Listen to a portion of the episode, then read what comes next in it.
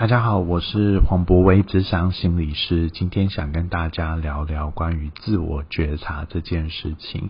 那心理智商其实提供了一个很大的功能，就是透过智商的谈话，帮助个案他有更多的自我觉察。那为什么自我觉察很重要？因为当你觉察到自己的状态，你才会觉得有的时候你需要有改变的动力，有的时候会生出一些力量，让你想要去改变。所以有的时候我们会常说，没有觉察，我们当然就很难有产生一些改变。吼。好，那当然觉察的方式非常的多，不一定是只有透过智商的方式，我们才能够觉察到自己的一些状态。有的时候在日常生活当中，我们跟家人的聊天。或是我们今天看一部电影，我们听一首歌曲，诶，那些电影跟歌曲都有打动到我们的地方，那对我来说也就表示说，诶，它跟我们内心产生一些连接，可能也帮助我们去觉察到自己的一些状态吼。所以我自己觉得很喜欢看电影，很喜欢看一些影集的原因，就是我觉得那常常就是帮助我自我觉察的工具，它让我看见。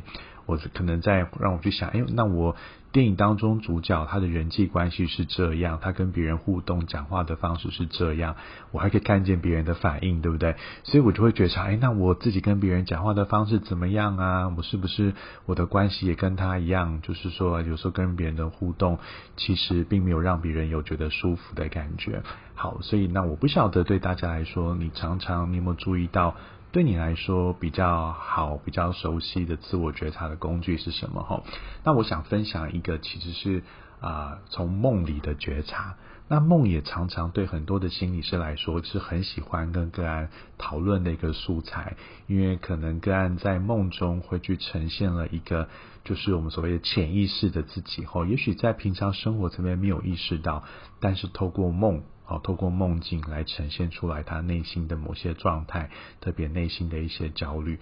好，那我记得其实啊，好多年前我曾经那时候做过一个梦，我在梦境里头是梦到说我在打桌球。好，其实我以前小时候蛮会打桌球的，但是后来是很久没打。可是那次梦里，我就梦到我在打桌球，但是很奇怪，就是每一球我只要打桌球，我打的时候我就一定不会过网。好，如果各位会打桌球，知道你一定要打到对方的桌子上，这样才算是进嘛，好才会得分。可是我就是每一球对方击过来球，我要回击的时候，我永远都会过不了网，就是那个球怎么打都是在往前就停下来了哈。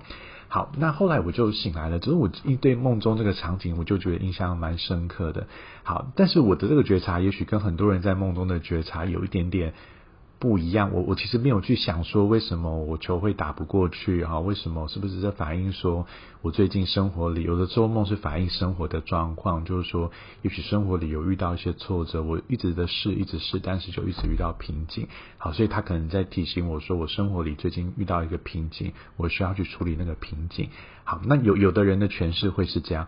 不过那个时候我醒来之后，我有个觉察是说，哎，我在想说，为什么我连做梦的时候。都很不放松，这个明明是也许我一个很擅长的东西，我很擅长的运动，可是既然在梦中我一直都球怎么打就是打不过去，那既然那是我的梦，为什么我不更放手？好像就是好好去回击那个球，就好像想象我可以把那个球给打过去就好了。为什么我的想象永远，我的图像永远都是它就？那个球就是永远过不去哈，所以我反而是有一个觉察，是说我在想，哎，其实我在生活里头是不是一个容易对自己比较没有自信的人？是不是我今天在做一件事情的时候，我很容易会去臆想，我可能就会是有一个失败的结果？好，那以至于这个有点让我在。啊，一开始我就会有点卡住，我就不敢那么努力的去做一些事，或或许去尝试投入在某一件事情当中，好像我就会觉得那个球我就会有一点打不过去。好，可是这个东西平常没有，我没有那么明显感觉到它，但是在梦里头我才有点意识到，对耶，好像透过那个我球一直打不过去，我才发现，其实在现实生活当中，我也许有这样的一个想法，很多事情。我就觉得我可能不会成功，好，我可能就是球会打不过去，所以我就没有做了。然后我对自己的自我的看法，有的时候就会比较好像就比较没有那么新型一点吼。